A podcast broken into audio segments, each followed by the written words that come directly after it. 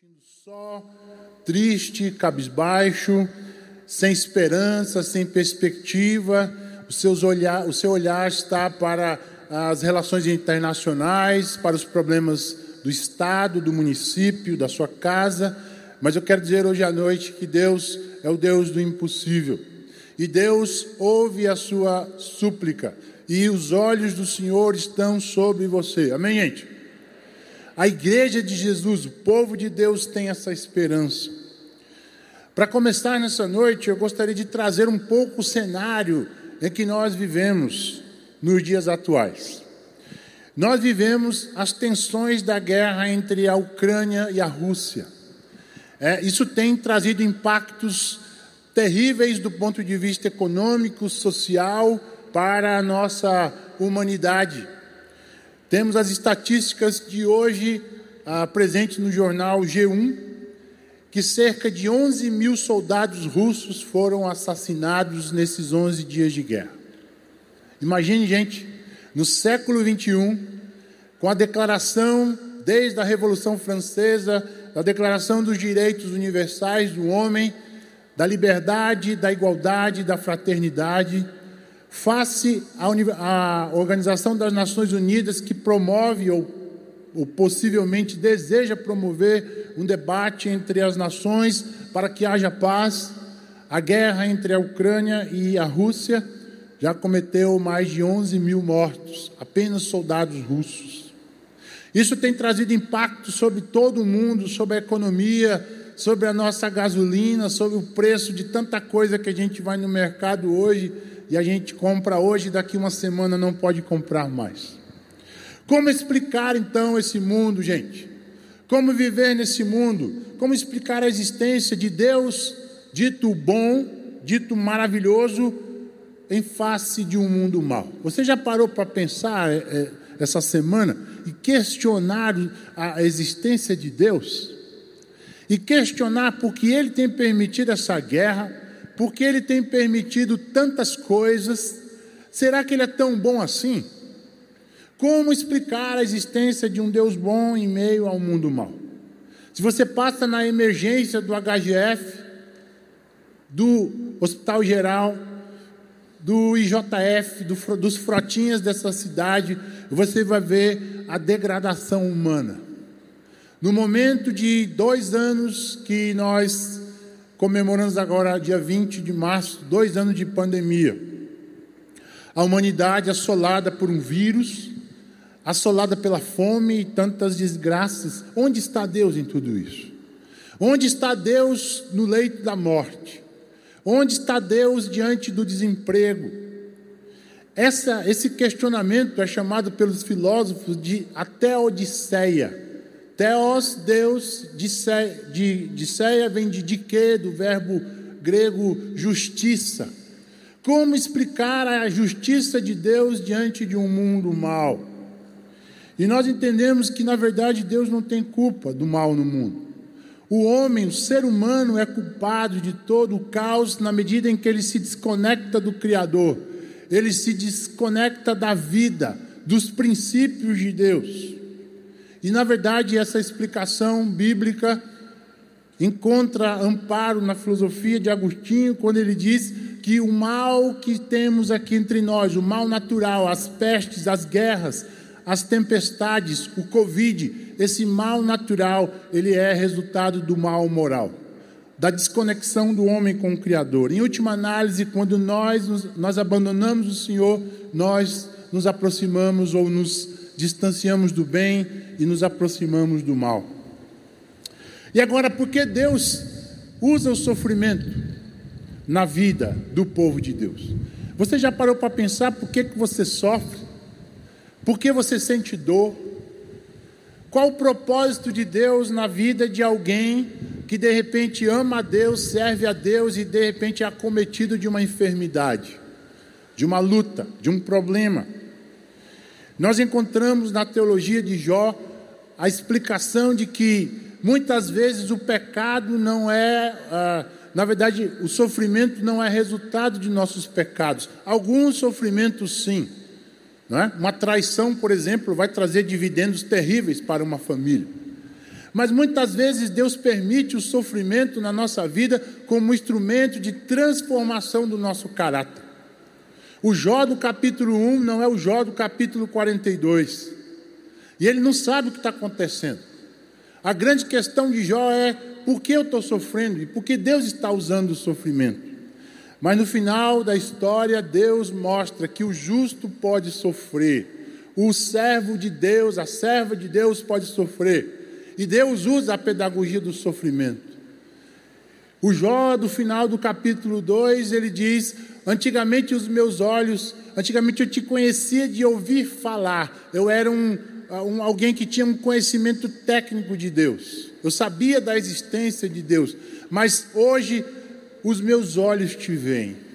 Hoje eu estou mais perto de, de ti, Senhor, porque Deus usa o sofrimento para nos aproximar dele, longe de um masoquismo bíblico, mas Deus usa o sofrimento para nos transformar e nos aproximar dele. Não foi diferente na vida de uma mulher chamada Agar, e é sobre ela que nós queremos tratar com vocês hoje à noite. A experiência do Deus que nos ouve e nos vê em meio às situações da vida.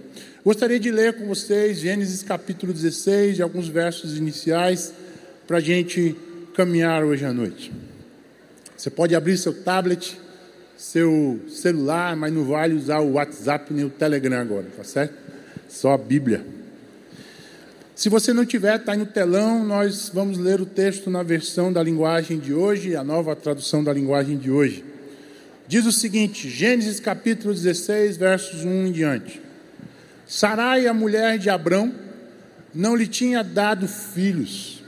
Ela possuía uma escrava egípcia que se chamava Agar.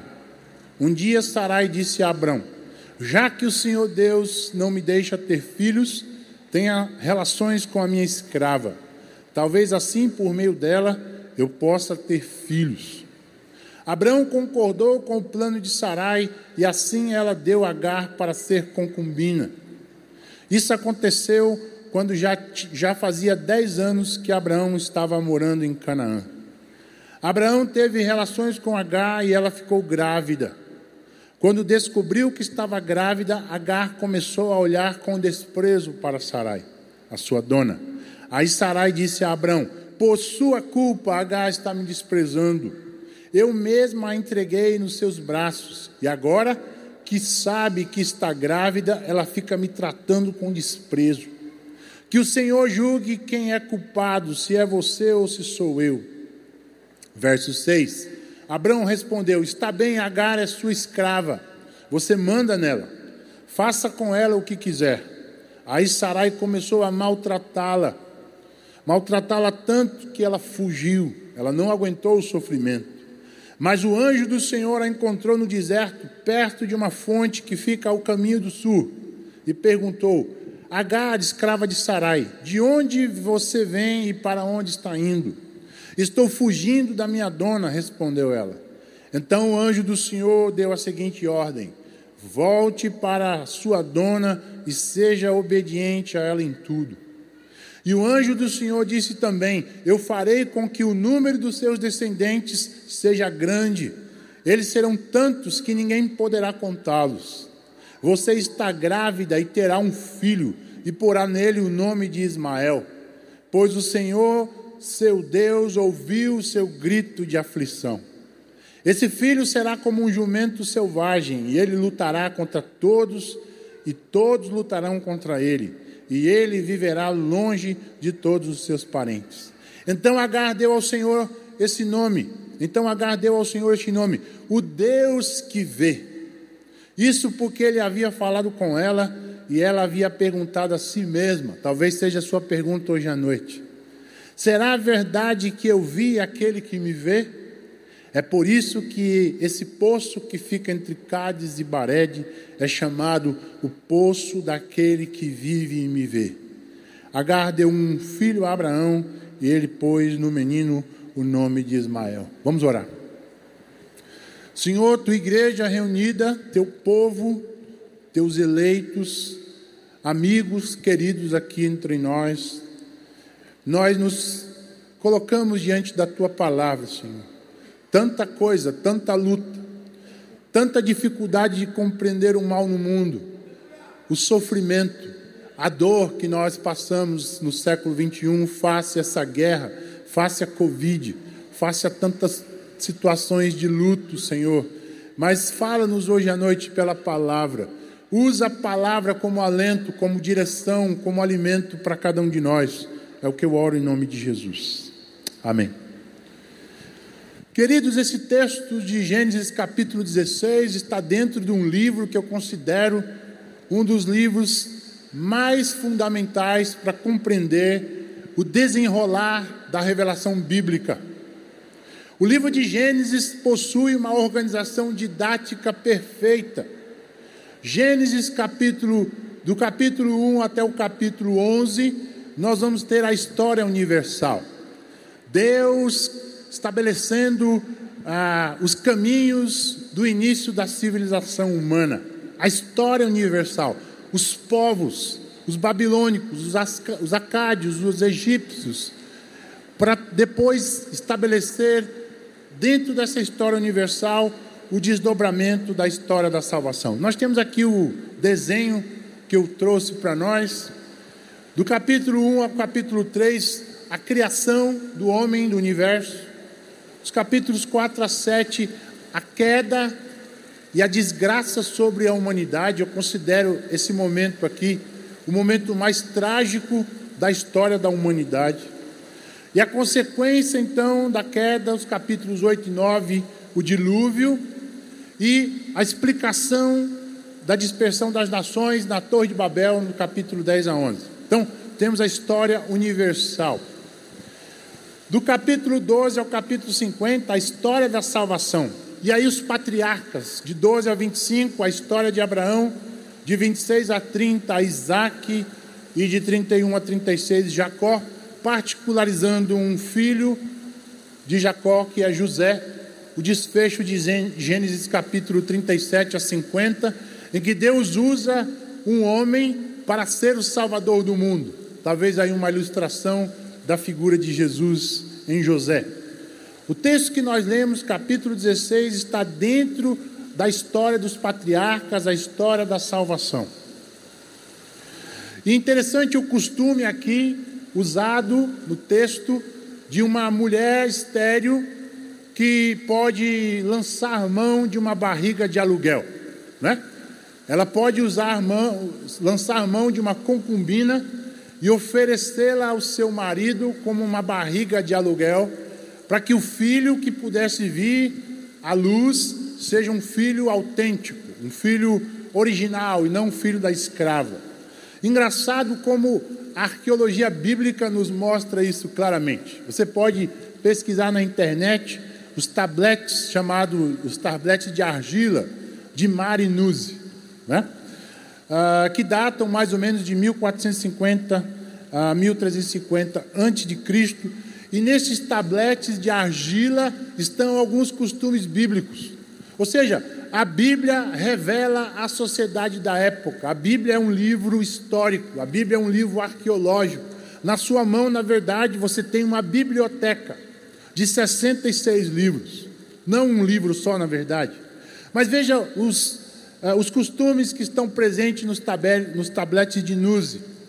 A esposa estéreo, por exemplo, que dava a sua serva para o seu marido, Gênesis capítulo 16, verso 3.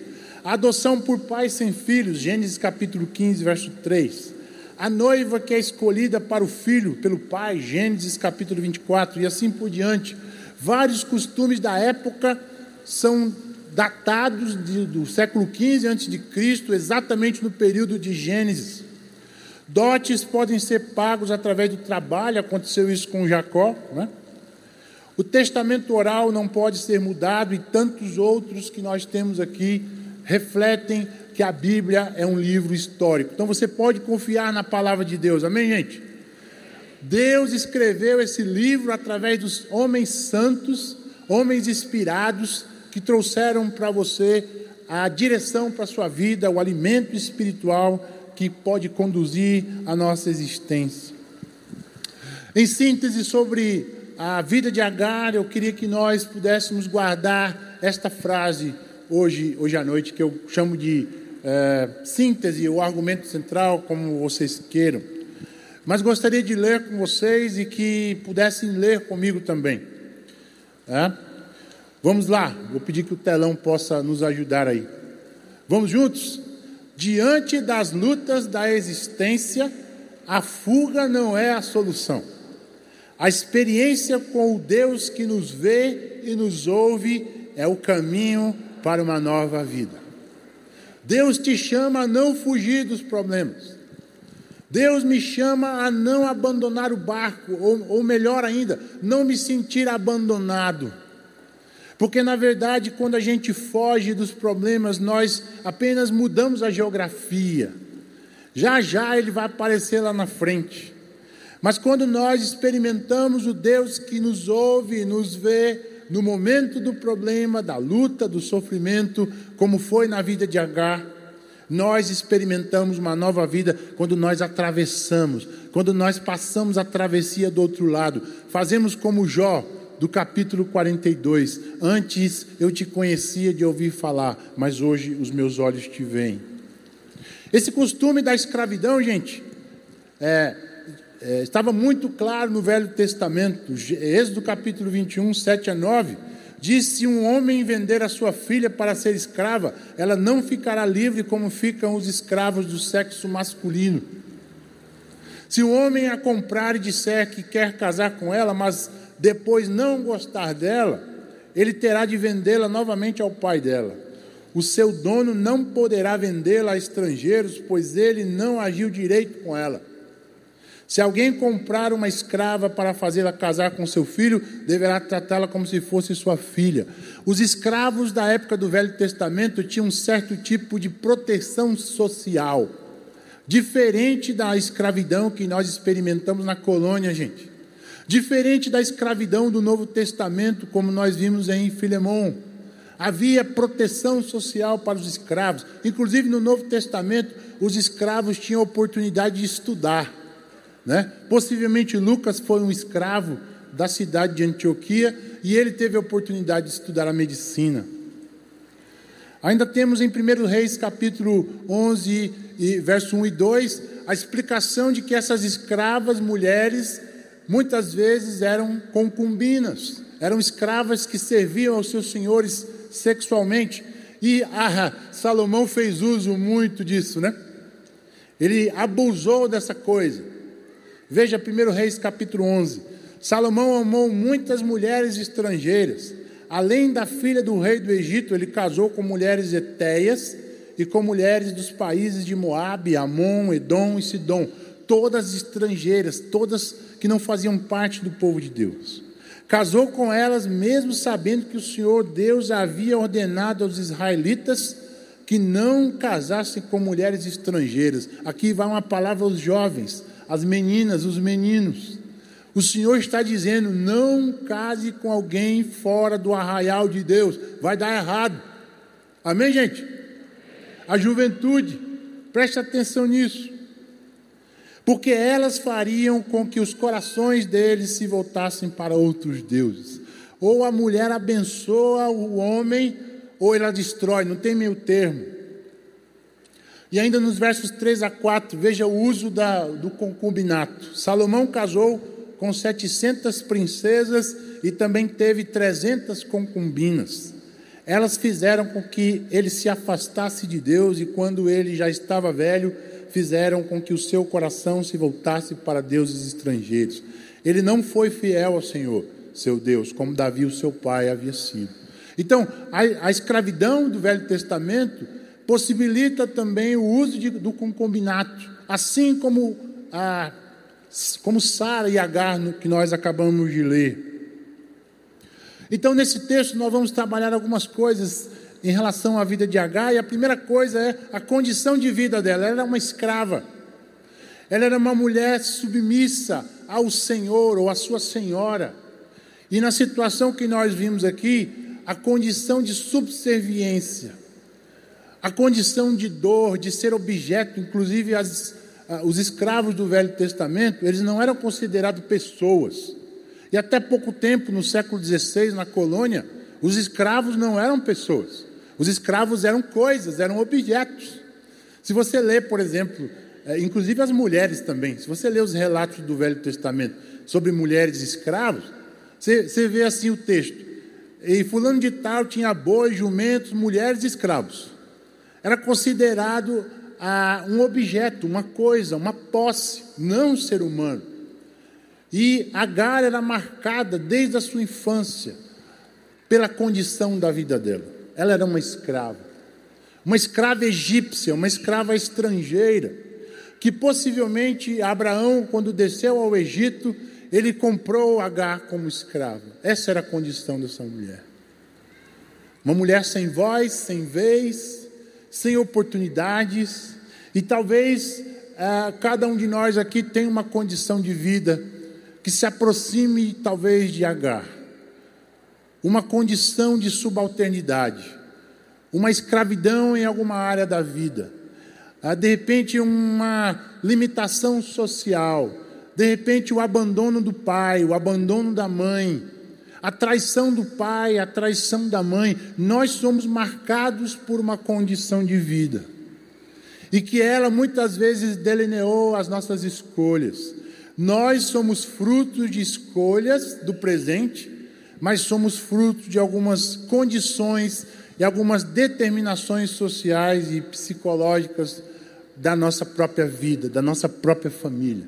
Nós não escolhemos a família em que nós nasceríamos. Amém, gente? Nós nascemos simplesmente. Agar não tinha escolha, ela nasceu como uma escrava. Ou ela foi feita escrava, de repente, por sua família. Mas o fato é que a nossa vida é construída de coxas de retalhos.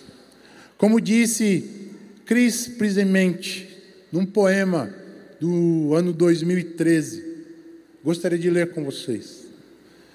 Ela diz assim: Sou feita de retalhos, pedacinhos coloridos de cada vida que passa pela minha vida e que vou costurando na alma.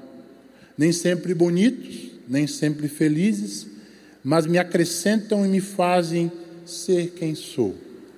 Em cada encontro, em cada contato, vou ficando maior. Em cada retalho, uma vida, uma lição, um carinho, uma saudade, que me tornam mais pessoa, mais humana, mais completa. E penso que é assim mesmo que a vida se faz. É assim que a vida se constitui por esses tecidos na nossa existência. É assim mesmo. Eu penso que é assim que a vida se faz, de pedaços de outras gentes que vão se tornando parte da gente também. E a melhor parte é que nunca estaremos prontos, finalizados. Haverá sempre um retalho novo para adicionar à alma. Quem sabe os retalhos que constituíram o tecido da sua vida foram retalhos de dor, retalhos de subserviência, retalhos de um pai tirano retalhos de uma mãe que foi abandonada, retalhos de limitação social, pobreza, quem sabe, falta do alimento, da dispensa vazia. Mas Deus está possibilitando com que eu e você, no seio da igreja de Jesus, possamos constituir novos tecidos, agregar à nossa vida outros retalhos outras experiências, experiências com Jesus, com o povo de Deus, onde havia o abandono, o acolhimento, onde havia a solidão, a companhia, onde havia a tristeza, a alegria. E a condição dessa mulher, ela vem nos mostrar que Deus pode olhar para nós, na onde nós estamos, diante da nossa condição, e nos dar um, um bom termo. Eu queria trazer algumas reflexões sobre esse primeiro bloco e que você respondesse para você mesmo. Para pensar, qual é a minha condição de vida? O vício, a escravidão emocional, as decepções, as frustrações. O que trago como herança de vida hoje? Qual é a bagagem cultural, familiar que você traz? Como venho lidando com o meu passado, com minhas raízes profundas da alma? Tenho marcas do passado que paralisam o presente e ofuscam o futuro. Porque às vezes o passado ele encharcou a sua alma. Você tem sido escravo de algumas coisas da sua vida que ainda paralisam a sua continuidade de crescimento espiritual, gente. Vamos pensar com H, para além dessa possibilidade de continuar escravo, mas agora a experiência de começar a abrir as portas para um novo mundo. E aí entramos em segundo lugar, depois da condição de vida, do maltrato, do abandono, algumas respostas de Agar. A fuga da vida e o desafio da resiliência. Dos capítulos, do capítulo 16, os versos 6 a 10, vamos trabalhar. Agar foi maltratada. Agar foi mandada embora. Agar deveria voltar e ser obediente.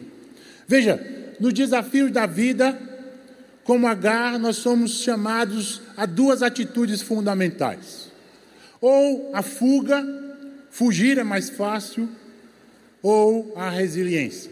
Só tem uma coisa na Bíblia, gente, que Deus manda a gente fugir, que foi a experiência de José. Deus não manda brincar com a parte conjugal e sexual. Ele diz: foge. Paulo diz: foge das paixões deste mundo. José fez isso, né? e ainda teve consequências terríveis porque obedeceu a Deus e fugiu do pecado sexual. É a única situação da vida que Deus nos chama a fugir. Todas as outras situações da vida, Ele nos convida à resiliência, a permanecer, a continuar. Romanos capítulo 5, verso 3 a 5. E também nos alegramos nos sofrimentos, pois sabemos que os sofrimentos produzem a paciência.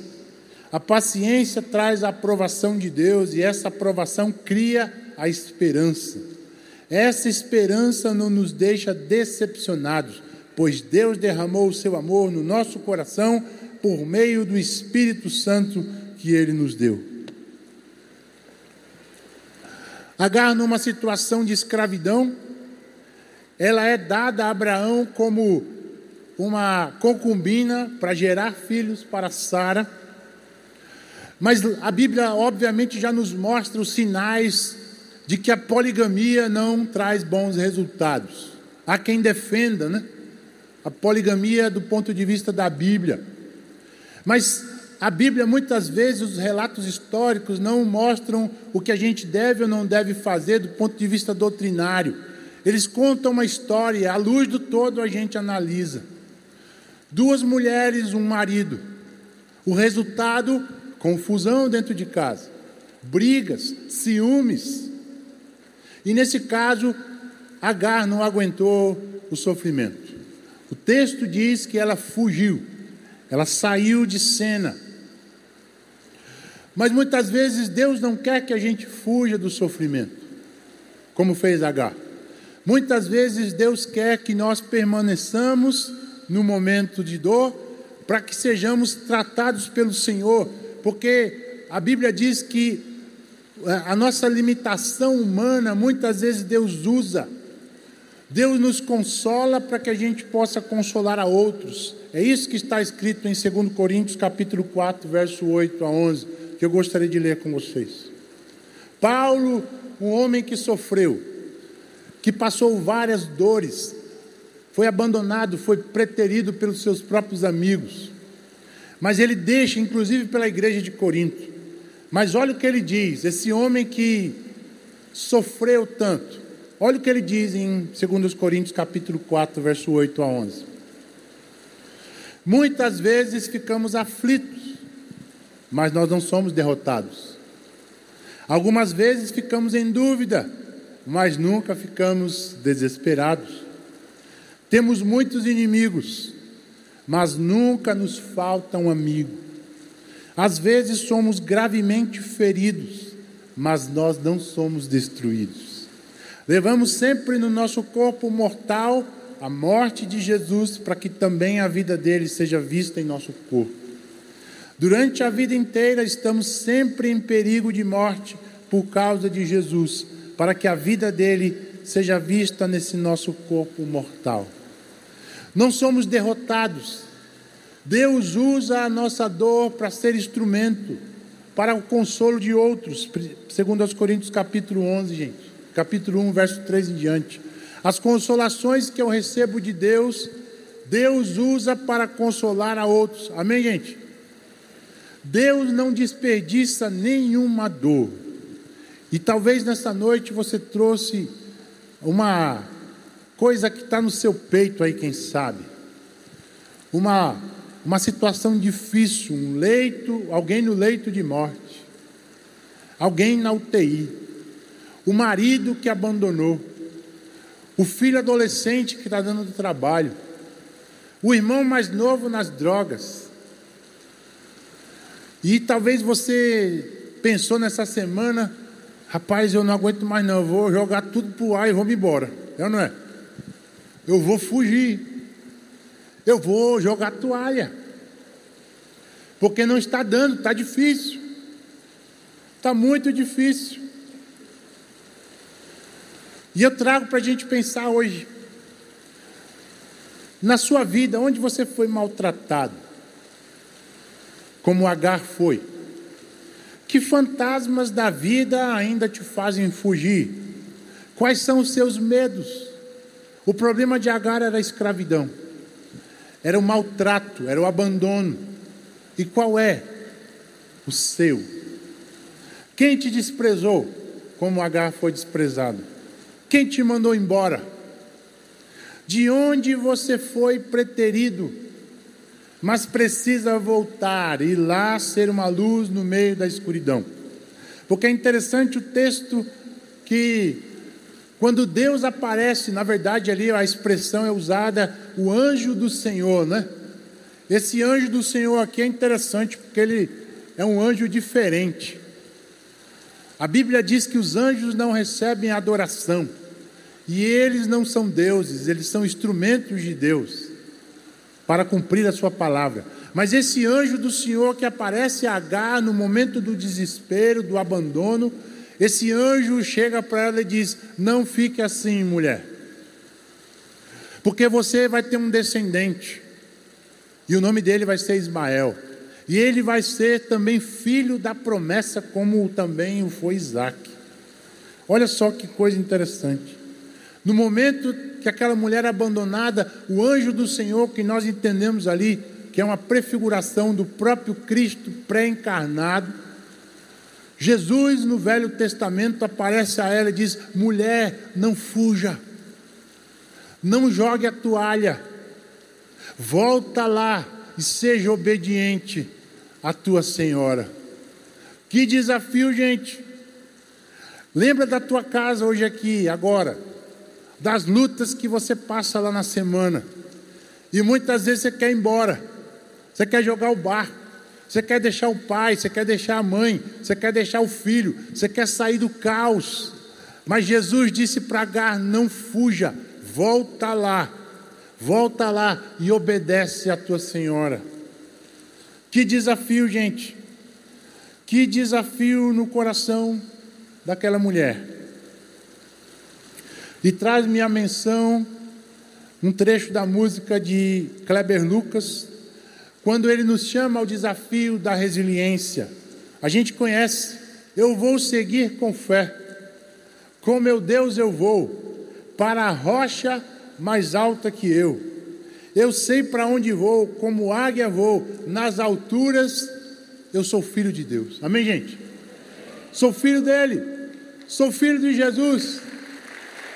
Glória a Deus. O Senhor nos chama a resiliência, como chamou aquela mulher. Não é fácil voltar.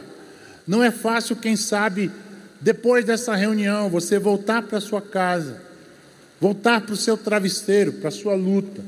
Não é. Mas é o que Deus nos promete. Gênesis capítulo 16, verso 11, a promessa de Deus para ela. E aí nós caminhamos para o desfecho. Gênesis capítulo 16, verso 11 depois do convite à resiliência, a promessa do Deus que nos ouve e nos vê em meio ao sofrimento. Deus diz a ela: Você está grávida e terá um filho, e porá o nome dele de Ismael. O que significa Ismael? pois o Senhor Deus ouviu o seu grito de aflição. Amém, gente? Assim como no deserto, 430 anos o povo escravo. Quando o povo de Deus clamou, diz a palavra de Deus que o Senhor desceu e ouviu o clamor daquele povo, ouviu a aflição daquele povo e resolveu o problema. Talvez seja uma noite de clamor hoje aqui, por tanta coisa, por tantas dores, dores internacionais, a luta entre Ucrânia e Rússia, dores do nosso país, tensões para 2022, como será, eleições 2022, não sabemos, qual a direção, o que o sopro de Deus vai manifestar nessa nação, eu não sei. Questões bem próximo de nós, na nossa cidade, da violência, dos problemas infraestruturais, não sabemos. Mas o fato é que, assim como na vida de Agar, Deus pode ouvir o nosso clamor hoje à noite. E Ele pode dizer sim, não, ou dizer como Paulo. Muitas vezes na nossa vida nós vamos receber uma palavra de Deus que não é sim nem é não. Ele vai simplesmente dizer, como ele disse a Paulo. Paulo tinha um espinho na carne que nós não sabemos o que é. Possivelmente um problema de nas vistas. Né? Ele diz aos Gálatas: veja, veja por grandes letras que eu vos escrevo. Talvez uma miopia, ou ainda, quem sabe, a malária, uma doença terrível, tropical, porque pela região que ele passou, pela Antioquia da Psídia, havia vários surtos de malária e talvez Paulo tenha pego. Mas ele orou uma vez, uma vez Deus diz, não respondeu. Orou duas vezes, Deus não respondeu. Orei, orou três vezes e a resposta de Deus não foi sim, não foi não. Deus disse: A minha graça te basta, pois o meu poder se aperfeiçoa na sua fraqueza.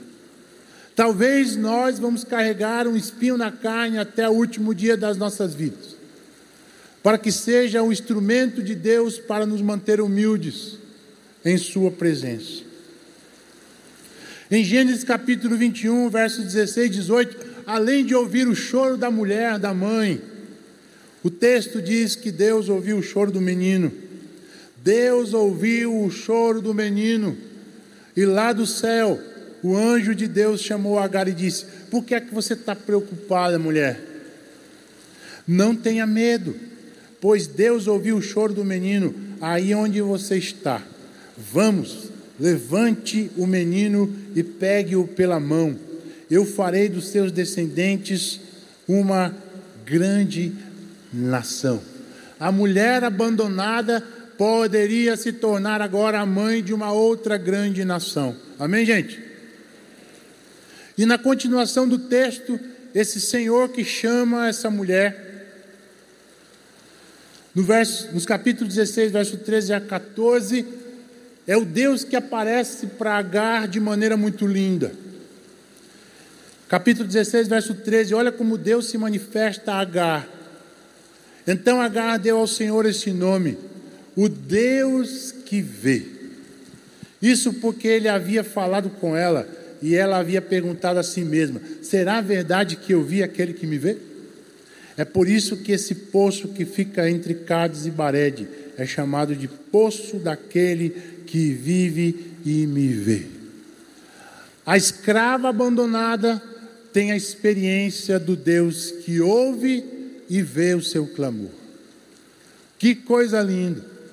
Deus se revela a uma escrava e veja que aqui Deus não está preocupado com a sua condição social, com a sua intelectualidade, com, as, com os títulos que você tem, mas Ele quer que você se abra, que você abra o seu coração para que Ele possa se revelar, como Ele se revelou a essa mulher, o Deus que ouve e vê.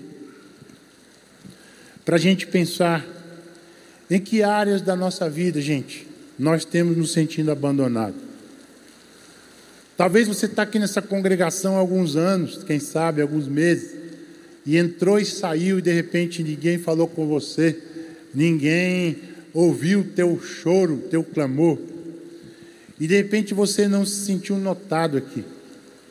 Mas eu quero dizer que no meio da congregação, além desses encontros dominicais, nós nos reunimos de casa em casa. E é na casa, é na mesa, é no lugar mais íntimo que nós podemos conhecer uns aos outros e conhecer o nome das pessoas e conhecer as suas dores. É lá que Agar vai ser conhecida. É lá que Agar pode manifestar a sua dor, o seu sofrimento. Fazer parte de um pequeno ajuntamento, onde nós podemos nos ah, ajudar e manifestar as nossas dores e também as nossas alegrias. E lá vamos sentir acolhidos. Amém, gente? Então não podemos deixar de viver o grupo de relacionamento. E ainda, qual o lugar das promessas de Deus na nossa vida? Você veio aqui hoje, quem sabe, é, um pouco desanimado, um pouco chateado com os últimos acontecimentos, os problemas do seu trabalho, os problemas da sua casa, e o seu coração está cheio de amargura, está cheio de tristeza, e você tem pensado que Deus não está olhando isso, Deus não está vendo. Mas assim como Agar, Deus quer lhe dar a experiência hoje à noite de conhecê-lo como Deus que te ouve e te vê. O que tenho clamado a Deus em relação às dores que carrego ao longo da vida? Segundo Crônicas, capítulo 16, verso, 19, verso 9, melhor dizendo, é um texto em que eu vejo o coração de Deus sobre a face da humanidade. E ele está aqui hoje à noite com esse desejo. Segundo Crônicas capítulo 16, verso 9. Deus está sempre vigiando tudo o que acontece no mundo, a fim de dar forças a todos os que são fiéis e a, a Ele com todo o seu coração. Deus está olhando para nós e querendo encontrar em nós, em outra versão, um coração que seja totalmente dele. Amém, gente?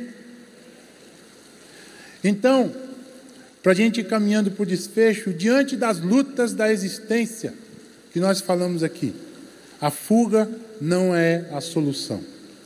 A experiência com Deus que nos vê e nos ouve é o caminho para uma nova vida. A igreja de Jesus que se reúne aqui vai sair daqui hoje para uma segunda-feira de luta, amém, gente? E nós nos reunimos aqui para nos edificar a fé, mas a segunda-feira vai ser difícil. A segunda-feira você pode ter alguém que te feche no trânsito, bata em você, alguém pode ficar doente. Você pode ouvir a notícia do desemprego. E aí Deus nos abandonou? E aí Deus não está nos vendo? Não. Ele é o Deus que nos ouve e nos vê nos lugares mais longínquos da terra. O Salmo 139 é maravilhoso em nos dizer que se nós colocarmos a nossa cama lá no mais alto céus, Ele está, no mais profundo abismo, Ele está também. No choro Ele está, na alegria Ele está. E a nossa oração seja de Davi: Senhor, sonda o meu coração e vê se há em mim algum caminho mau e guia-me por veredas eternas. Enfim, algumas aprendizagens com a vida de Agar. Eu gostaria que nós pudéssemos pensar e gostaria já de chamar a banda que viesse à frente. Em primeiro lugar, Deus usa a minha condição de vida para manifestar a sua glória ao mundo. E eu posso saber e crer que Deus não desperdiça nenhuma dor. Amém, gente? As suas lutas, Deus não vai desperdiçar nenhuma. Porque cada uma delas, alguém no seu caminhar vai se identificar e Deus vai usar as consolações que você recebeu de Deus para consolar outros. Em segundo lugar, ao invés de fugir, Deus me chama à resiliência, que me faz mais forte em meio às fraquezas. Talvez na sua vida você já desistiu de um bocado de coisa. Começa o curso de inglês, um mês, dois meses, abandona. Começa a academia, não é não? Um mês, dois meses, paga logo o ano todinho. Aí vai um mês, dois meses, abandona. Começa uma faculdade, para no meio, outra, outra, outra, outra, e assim um histórico de desistência, de não perseverança. Deus está nos chamando a aprender a resiliência, a permanecer mesmo que as coisas estejam difíceis, a estar com o povo de Deus, amar a sua família, a despeito de qualquer coisa, resiliência. Deus está querendo formar e forjar em nós o caráter de um filho de Deus autêntico. Um filho de Deus que ama a Deus a despeito de qualquer coisa. Um filho de Deus que ama Jesus, que ama servir, que ama proclamar, que ama abrir a sua casa. E eu falava hoje pela manhã que quando nós abrimos a nossa vida para enxergar o outro, os nossos problemas ficam bem pequenos. E à medida que a gente cuida dos outros, Deus cuida de nós. À medida que a gente consola a lágrima dos outros, Deus consola as nossas também. Resiliência, Deus está querendo trabalhar com o seu povo. Permanecer na presença de Deus. E por fim, Deus me ouve e me vê em todo o tempo. Quando eu me sentir só, o Senhor sempre será a minha companhia.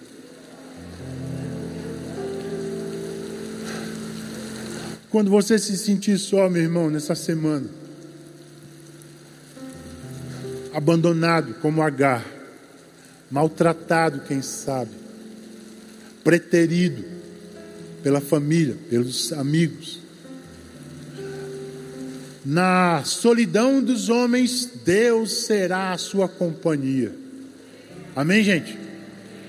Na solidão, no abandono humano, Deus é a nossa companhia. Eu gostaria que nós pudéssemos cantar aqui para finalizar essa noite, refletindo sobre Agar. Que Deus é o Deus da aliança, Ele não pretere a sua promessa. Queria que você pudesse fechar os seus olhos e aí em espírito de contrição ao Senhor, possamos louvar a Ele com esse cântico.